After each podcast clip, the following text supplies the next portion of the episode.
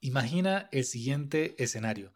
Tu colaborador estrella, esa persona que sabe a detalle los procesos de tu negocio, decide irse de la empresa o por alguna razón queda incapacitado o incapacitada y por ende ya no puede realizar sus actividades del día a día. En esta situación, preguntémonos, ¿tienes documentado su conocimiento? ¿Tienes algún manual que permita capacitar a la persona que va a reemplazarlo?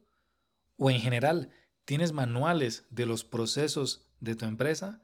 Si la respuesta es no, y posiblemente porque tal vez no sabes a detalle cómo crear un manual de procedimientos, no te preocupes porque justamente en el episodio de hoy voy a hablar de cómo crear un manual de procedimientos paso a paso e incluso voy a dar un ejemplo que estoy seguro que te va a ayudar a implementar de una mejor manera la mejora continua en tu empresa. Así que vamos de una vez con este episodio número 12.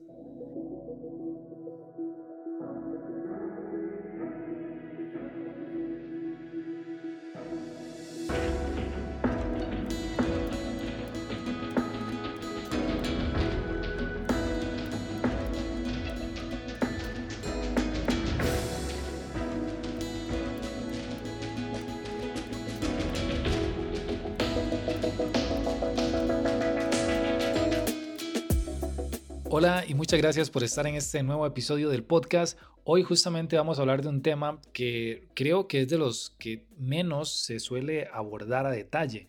Muchas veces hablamos de la importancia de tener sistemas en las empresas para poder delegar y una de las partes que componen esa creación de sistemas es crear manuales de procedimiento, crear incluso también checklists de trabajo. No obstante, ese tipo de información sobre cómo hacer estos documentos paso a paso no se suele compartir. Así que bueno, voy a tratar de en este episodio hablar muy a detalle de cómo podemos crear una documentación de este tipo, pero antes de comenzar quisiera presentarme en caso de que todavía no nos conozcamos. Mi nombre es Ricardo Lizondo, yo soy ingeniero industrial y me especializo en el minimalismo empresarial. Esto básicamente es un enfoque que ayuda a las empresas a simplificar sus operaciones y hacer que los esfuerzos se dediquen a aquello que realmente aporte valor. Yo a nivel personal, por ejemplo, también soy minimalista, es decir, reduje mi vida material, toda mi vida material, a una única mochila y de esa manera viajo mientras trabajo. Por supuesto, esto a nivel personal me ha traído muchísima paz, me ha traído mucha felicidad, porque cuando reducimos eso que cargamos a nivel físico y a nivel también emocional, empezamos a dejar que la felicidad sea más fácil de adoptar en nuestro día a día. Y justamente este enfoque también aplica a las empresas. Cuando buscamos hacer que las empresas simplifiquen sus labores, sus procesos y de cierta manera reduzcan esa burocracia que tal vez se ha creado con el tiempo dentro de sus operaciones, logramos que sean mucho más eficientes e incluso creamos un ambiente que fomenta la motivación, que fomenta la inspiración en el equipo y que ayuda a que todos puedan reducir su estrés, que a su vez, ¿qué es lo que trae? Trae mucha más paz. Así que bueno, mi propósito de vida es ese, es llevar paz a la vida de las personas y una manera de hacerlo a nivel empresarial es implementando el minimalismo. Muy bien, ahora que ya nos conocemos un poco más, vamos a continuar. Hoy en día se ha popularizado el hablar del marketing y las ventas. Incluso eh, suelen ser un temas que, que están tan en tendencia que muchas empresas buscan incrementar drásticamente sus ventas sin antes organizar y documentar sus procesos internos. ¿Esto qué provoca? Que terminan teniendo en el mejor de los casos terminan teniendo muy buenas ventas, pero inevitablemente atraen el caos operacional. Es decir, tienen como resultado que comienza a haber un caos interno en sus operaciones, porque comienzan a tener más clientes de los que pueden atender. Y en este proceso, ¿qué pasa? Que los colaboradores comienzan a cometer errores porque ya no pueden mantener la calidad del estándar que deberían mantener para poder dar un servicio bueno a cada cliente, sino que comienza a variar ese servicio y gran parte de ese proceso de caos es que genera estrés en el colaborador. Las personas comienzan a tener mucho más estrés en su trabajo y algunos desisten, algunos eligen, eligen irse de la empresa porque no ven que haya un orden, que no haya claridad y que no puedan de cierta manera controlar ese tsunami de ventas por el cual están eh, trabajando a través del marketing. Entonces, ¿qué es importante y qué es la recomendación en este caso?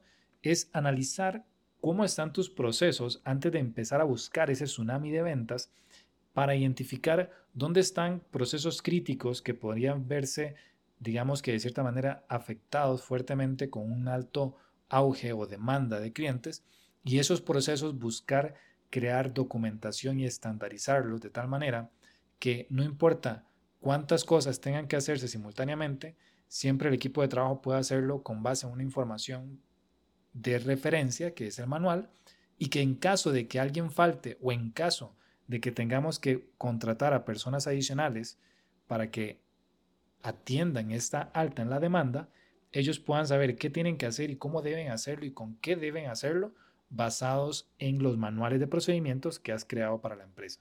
Entonces, la gran pregunta es, ¿cómo hago ese manual de procesos? ¿Por dónde empiezo? Y principalmente, ¿cómo los hago si no tengo tiempo para hacerlo yo mismo? Estas son preguntas muy frecuentes y realmente no te preocupes porque vamos a ir contestándolas una a una. Lo primero a tener presente es lo siguiente, y eso es muy importante. Cuando vayas a documentar por primera vez un proceso, la persona que debería hacerlo es aquella que ejecuta y conoce 100% cada detalle de dicho proceso. Incluso si tú mismo le enseñaste a los colaboradores sus labores actuales, ellos deben ser los que documenten el proceso en lugar tuyo, porque actualmente ellos son los que están ejecutándolo y van a poder recordar o reconocer detalles específicos que posiblemente en tu caso ya se te olvidaron por no estarlo haciendo todos los días. Así que bueno, ese punto es muy importante. Hacer que la persona que va a documentar el proceso sea idealmente quien lo ejecuta día a día. Luego de que vayamos a documentar el proceso, de esa manera, vamos a poder revisarlo en conjunto. Sí va a haber un momento en donde vas a tener que leer el documento, pero ese primer eh, acercamiento de alguna manera de recopilar información es muy valioso que lo haga quien ya lo ejecuta día a día. Y es aquí donde quiero también hacer una pequeña acotación. Cuando estés viendo los procesos, es importante aprovechar para hacer algunas mejoras puntuales que podamos ejecutar en el momento, algunas mejoras al proceso. Y aquí es muy útil que siempre tengas presente lo siguiente. No existe el proceso perfecto, no importa qué empresa seas o cuánto talento tengas en el negocio, los procesos que posees siempre serán mejorables, siempre vas a poder mejorarlos. De ahí que es clave tener esa cultura de mejora continua, de siempre pensar cómo podemos hacer este proceso que hoy en día ejecutamos de una mejor manera y que todos estén preguntando eso siempre, porque es la única forma de que comiences a innovar y que empieces a ser una empresa cada vez más competitiva en el mercado. Muy bien, ahora que ya estamos en el mismo canal, pasemos a hablar de cuáles son esas partes típicas que tendría un manual de procedimientos o también llamado Procedimiento Operativo Estándar, eh, SOP por sus siglas en, inglés. Es bueno que lo consideres porque normalmente vas a encontrar en Internet información sobre SOP y se refiere a esto, a temas de manuales de procedimientos o a estándares de manuales de procedimientos. Entonces, ¿cuáles son esas partes típicas o normales que deberías tener en un documento de manual de procedimiento para que tenga de cierta manera la estructura ordenada que se necesita para, para, una empresa. Primero que nada, esto lo puedes hacer en un documento de Word o en un documento de Google Docs o incluso en un papel a mano. Lo importante mínimo es que lo hagas, porque la mayoría de empresas no, no hacen sus manuales. Entonces, paso número uno o parte número uno es tener un título. El título tiene que ser muy descriptivo y muy directo, ser muy claro en cuál es el título del manual de procedimientos, el cual sería el título del proceso que estará documentado en ese manual de procedimientos. El segundo punto es definir el objetivo. El objetivo es cuál es, y aquí es importante como vender, por qué es importante este proceso para la empresa, qué, qué es lo que permite este proceso que estamos por documentar, cuál es el objetivo principal de este proceso, qué se pretende lograr. Siguiente punto es hablar del alcance. Hay que definir en qué momento inicia y en qué momento finaliza el proceso que estamos por describir en el manual. Esto ayuda mucho para evitar esos momentos donde tenemos un colaborador que dice, bueno, es que eso no me correspondía a mí, le correspondía al otro compañero. Y la manera de poder evitar que esas situaciones ocurran es haberle asignado a cada uno un manual de procedimiento donde se especifica con claridad dónde inicia y dónde termina el proceso de ese manual. Muy bien, Eso, eso va en el alcance. La siguiente sección es participantes. Aquí es bueno dejar claro quiénes son esas personas que participan y que deberían conocer con claridad este manual de procedimientos que estamos por desarrollar, dado que son las personas que lo ejecutarían el, el proceso. Luego tenemos requisitos. Requisitos es qué debería cumplirse antes de ejecutar el proceso que describe el manual. Puede ser que antes de ejecutar el proceso necesitemos aprobación de alguien más o necesitemos que se haya ejecutado un pedido de un cliente o que haya llegado material eh, nuevo a, a bodega.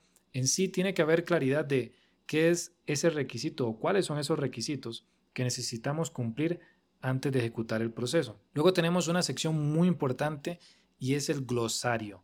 El glosario básicamente es para colocar cuáles son esos términos que se van a usar en el manual y que se usan en el manual que podrían tal vez ser confusos para una persona nueva.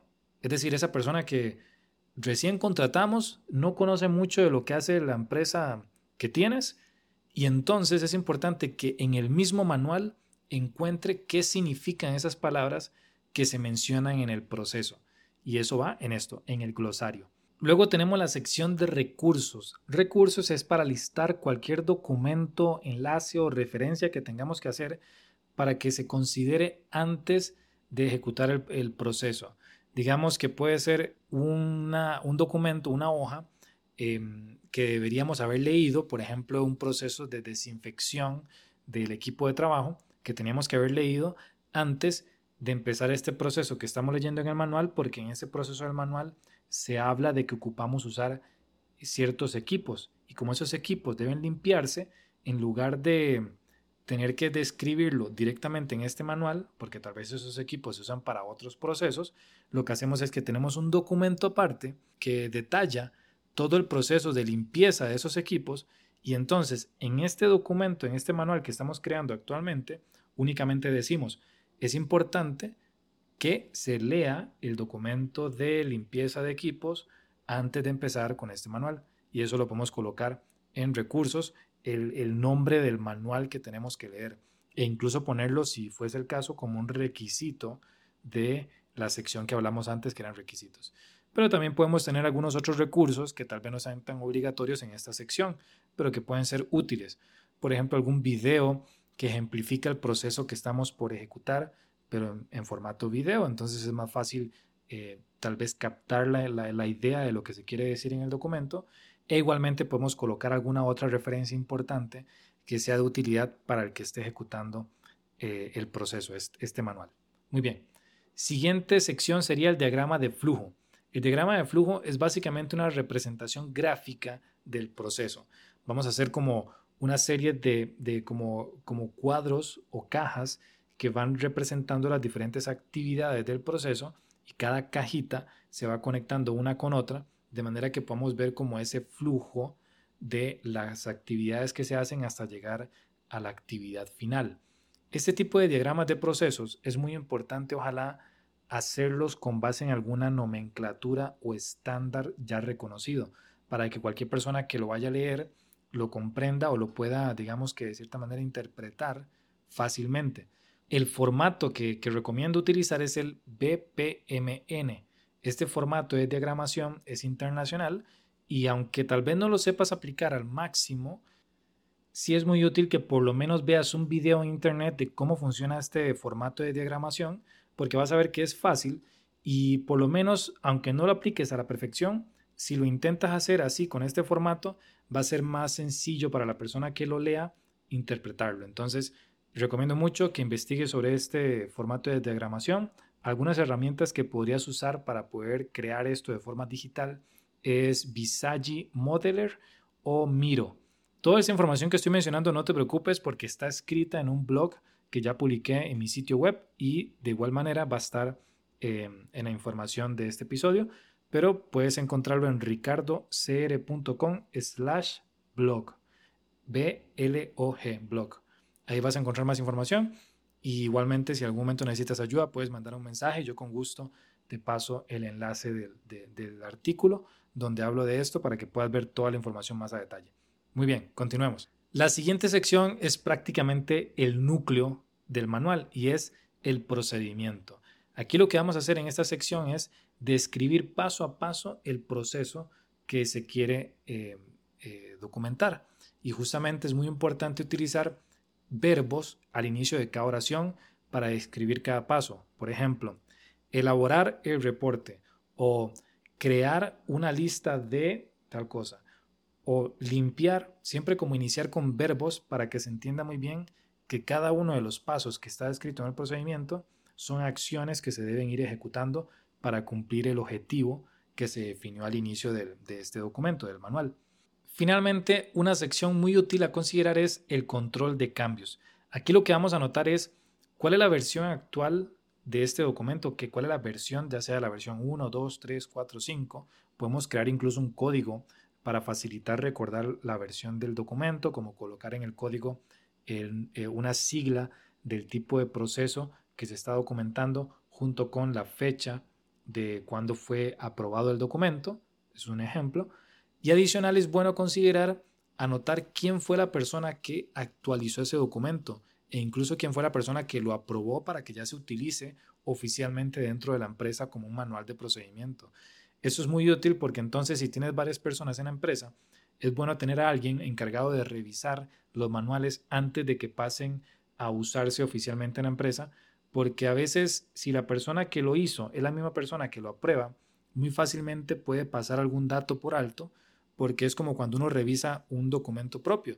Eh, fácilmente puedes pasar alguna falta de ortografía eh, que no te diste cuenta o tal vez omitiste algún dato importante y por eso es muy útil que otra persona pueda revisarlo antes de que ya salga a utilizarse oficialmente. Muy bien, en resumen tenemos las siguientes secciones. 1. El título, describir de qué trata el manual. 2. Objetivo, cuál es el objetivo principal por el cual debe hacerse ese proceso.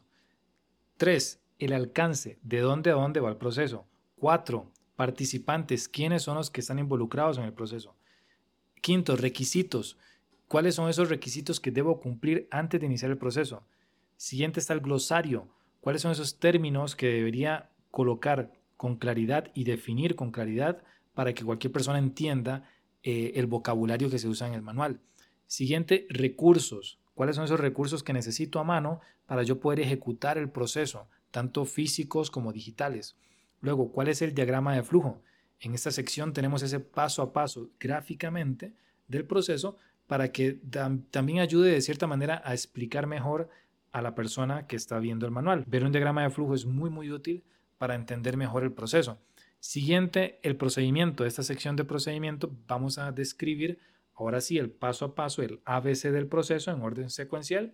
Y finalmente tenemos la sección de control de cambios para poder anotar quién fue el responsable de crear el documento, cuándo fue la última vez que se actualizó y básicamente quién lo aprobó junto con cuál es la versión del documento, cuál es el, el código, inclusive el código único que hemos asociado al manual de procedimientos.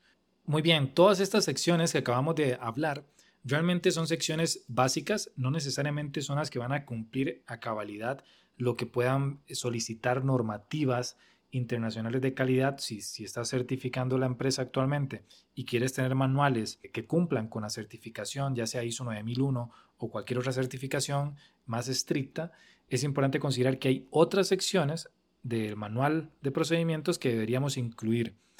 Para esto, yo igual recomiendo que puedan ver en mi página web, hay una sección que dice servicios y ahí van a ver un servicio que yo tengo especializado justamente en crear manuales de procedimientos. Pero si en este caso lo que quieres es por tu cuenta crear los manuales, no te preocupes que con esta información que ya dijimos ahorita es más que suficiente para tener algo estándar y que luego puedes ir puliendo y haciendo mucho más robusto. Ahora bien, pasemos a un ejemplo real de un manual de procedimientos o un procedimiento operativo estándar, el SOP, de documentar procesos. Es decir, voy a decir un manual que he creado y que te va a servir muchísimo para empezar a documentar los procesos de la empresa actualmente.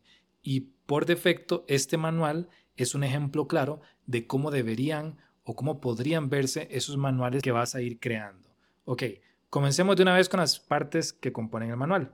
Primero que nada, el título. El título, como dije, tiene que ser muy claro, muy descriptivo. En este caso, procedimiento operativo estándar, documentación de procesos. Ahora veamos el objetivo. El objetivo principal es permitir que cualquier miembro de la organización pueda documentar los procesos que realiza y con ello crear una cultura organizacional que prioriza la creación de sistemas para facilitar el crecimiento del negocio y la mejora continua. Ok, ahora veamos el alcance. Este manual abarca desde la creación del diagrama de flujo del proceso hasta la integración formal del manual como parte del proceso de inducción al puesto. Participantes. Cualquier miembro de la organización que ejecute una actividad o proceso de la empresa. Requisitos. La persona que documente el proceso debe ser la misma que ejecuta el proceso de forma regular. Glosario. En el glosario tenemos varios términos, voy a decir algunos de ellos. Por ejemplo, BPMN, Business Process Model and Notation. Esto es un estándar para modelar procesos de negocio que ayuda a representarlos de manera clara y comprensible. Ahí ya tenemos, por ejemplo, esa definición de BPMN porque se va a mencionar durante el manual. Luego tenemos em, indicadores clave de desempeño o KPIs. Son medidas utilizadas para evaluar el éxito o la eficiencia de un proceso o actividad. También tenemos metodología de objetivos SMART. Esto es un conjunto de criterios para establecer objetivos que sean específicos, medibles, alcanzables, relevantes y temporales. Y así con cada uno de los términos, de momento solo voy a mencionar estos, pero en el blog eh, donde, donde está todo esto escrito lo van a poder ver a detalle. Luego viene la sección de recursos. Aquí, por ejemplo, se hace mención de la plantilla de manual de procesos, porque podemos tener una plantilla para crear manuales de procesos y esa es la que necesitaremos para documentar un nuevo proceso. Luego podemos tener un manual para la creación de KPIs, donde, si es, donde se especifique más a detalle cómo crear esos indicadores. Luego tenemos el manual para la creación de KPIs, donde se especificaría más a detalle cómo crear estos indicadores. También la metodología de objetivos SMART, tener a la mano el documento que describe cómo es que se trabaja la metodología de objetivos SMART y bueno, y así con diferentes documentos que podemos mencionar. Siguiente viene el diagrama de flujo. Este diagrama de flujo Claramente la mejor manera de aprovecharlo es viéndolo directamente, pero lo que hacemos es diferentes cuadros que empiezan en uno que es como un círculo, la anotación es un círculo, que da indicador de que es el inicio, y luego comienzan a diferentes cuadros que van marcando las actividades. Por ejemplo, en este caso el diagrama dice, elaborar diagrama de flujo. Siguiente viene, documentar actividades. Siguiente es probar el paso a paso. Luego hay que hacernos una pregunta y dice, se puede realizar sin ayuda, es decir, el manual se puede realizar sin ayuda. Si la respuesta es no, entonces mejorar el paso a paso, probar el paso a paso y volver a preguntar, ¿se puede realizar sin ayuda? Si en este caso la respuesta es sí, entonces pasamos a la siguiente actividad que sería crear los KPIs del proceso y luego pasamos a incorporar al programa de inducción el manual. Y terminamos con otro círculo que indica el final del proceso. Este diagrama es muy sencillo, pero hace mucho más claro entender el procedimiento. Pero para entenderlo mejor, por supuesto, está el paso a paso del procedimiento, que es la siguiente sección. Esta sección igualmente sí la voy a describir completo, porque creo que puede ser muy útil que, desde ya te lleves este, este método para documentar procesos. El paso 1 es elaborar el diagrama de flujo del proceso, con el fin de demostrar gráficamente la relación entre cada una de las actividades que lo componen. Para este punto es muy importante utilizar un formato estándar de modelación de procesos como el BPMN, que ya mencioné antes. Esto ayudará a que tus procesos sean leídos con facilidad usando de referencia un formato internacionalmente reconocido. Y esto obviamente a su vez ayuda a que te vayas acercando a luego eh, solicitar una certificación y, poder ir adelantado a ese proceso de, certificación. El paso 2 del procedimiento es el siguiente documentar cómo se realizan las actividades del proceso. Para ello, el miembro del equipo que está haciendo actualmente el trabajo debe escribir detalladamente cada paso que realiza el proceso. Es importante anotar cada detalle del proceso y usar un lenguaje claro y simple, de manera que cualquier persona, sin importar sus estudios académicos, pueda comprender el paso a paso.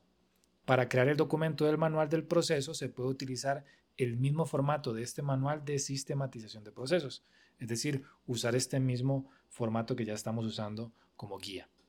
Siguiente paso, probar la efectividad de la documentación. Luego de haber documentado las actividades, se debe mostrar el manual a otro miembro del equipo que desconozca el proceso.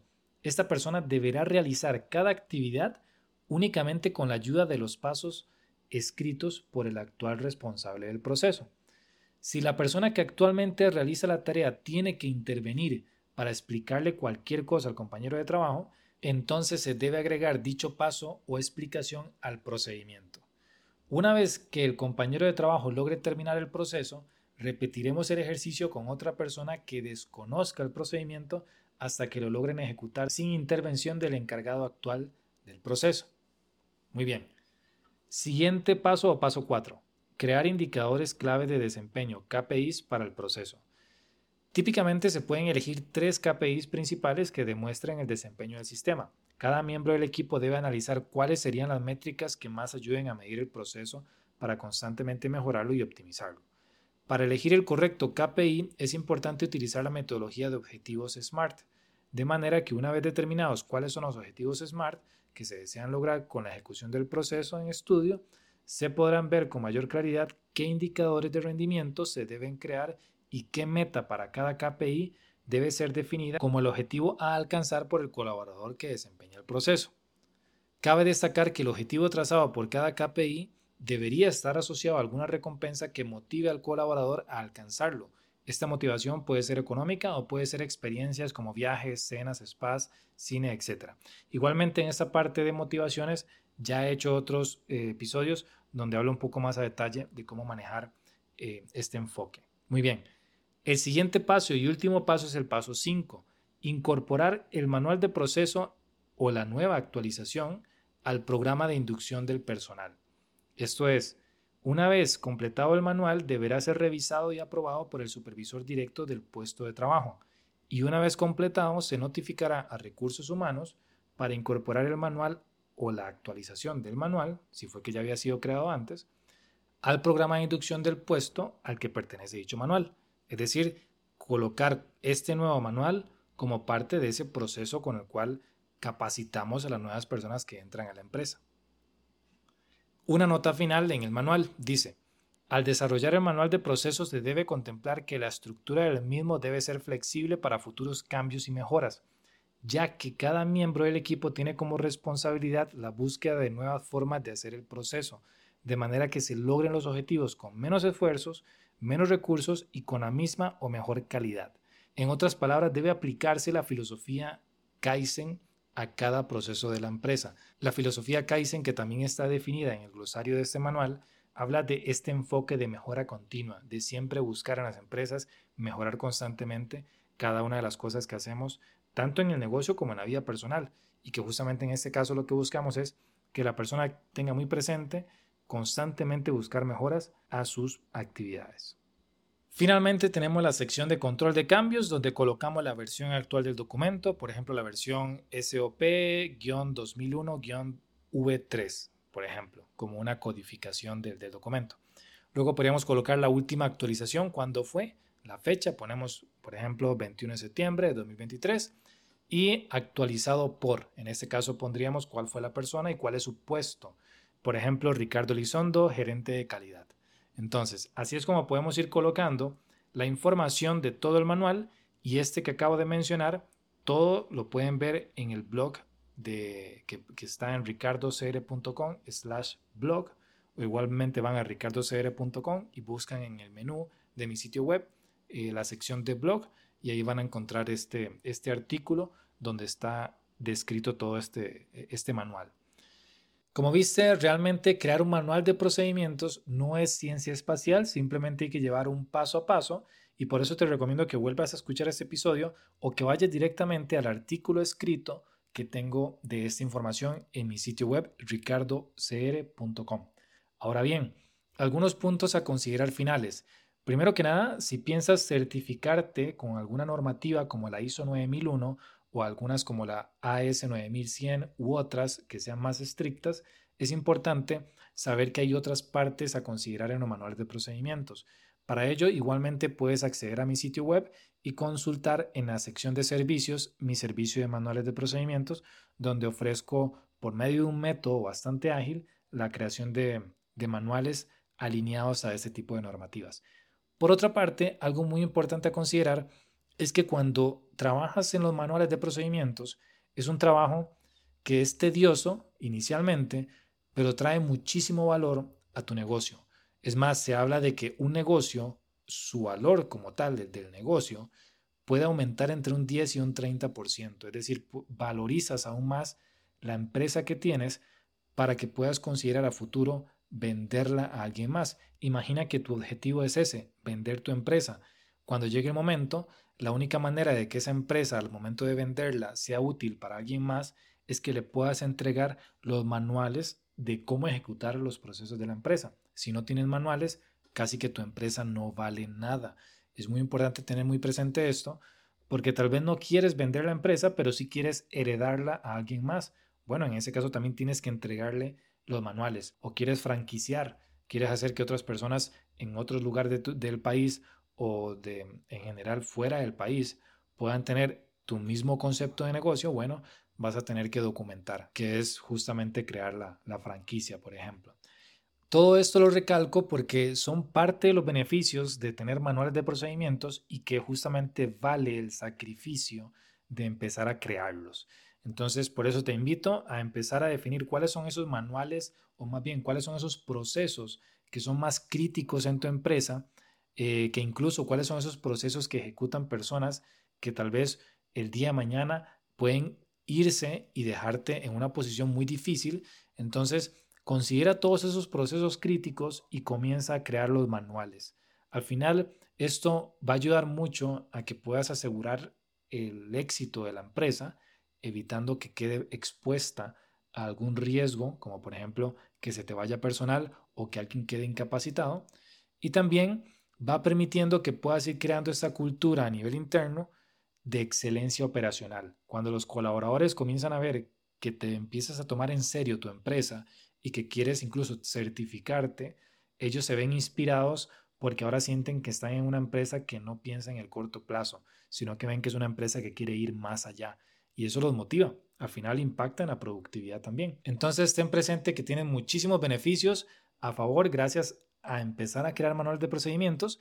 Y de nuevo, ya sabes, si tienes alguna duda, recuerda que puedes incluso dejar un comentario en el artículo que hice en mi sitio web sobre este tema de manual de procedimientos. Ahí mismo podré contestarlo o incluso mandarme un mensaje directamente a través de mis redes sociales o a través de mi sitio web también. El punto aquí es que si este documento realmente te aportó valor sobre cómo crear manuales, que, ya puedas tener claridad de cómo iniciar, entonces aplícalo, empieza a usarlo en tu negocio y más aún, empieza a compartirlo con alguna otra persona, algún otro emprendedor, amigo, proveedor, cliente que necesite ese tipo de información para seguir buscando la excelencia operacional. Muchísimas gracias por haber escuchado hasta aquí. Ya sabes, tienes toda mi información en mi sitio web ricardocr.com. Cualquier duda, cualquier consulta, con muchísimo gusto. A mí me encanta poder aportar valor de la mejor manera posible.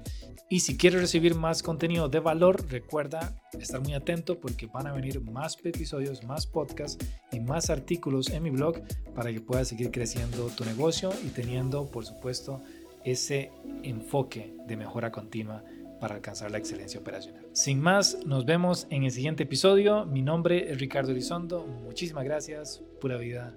Chao.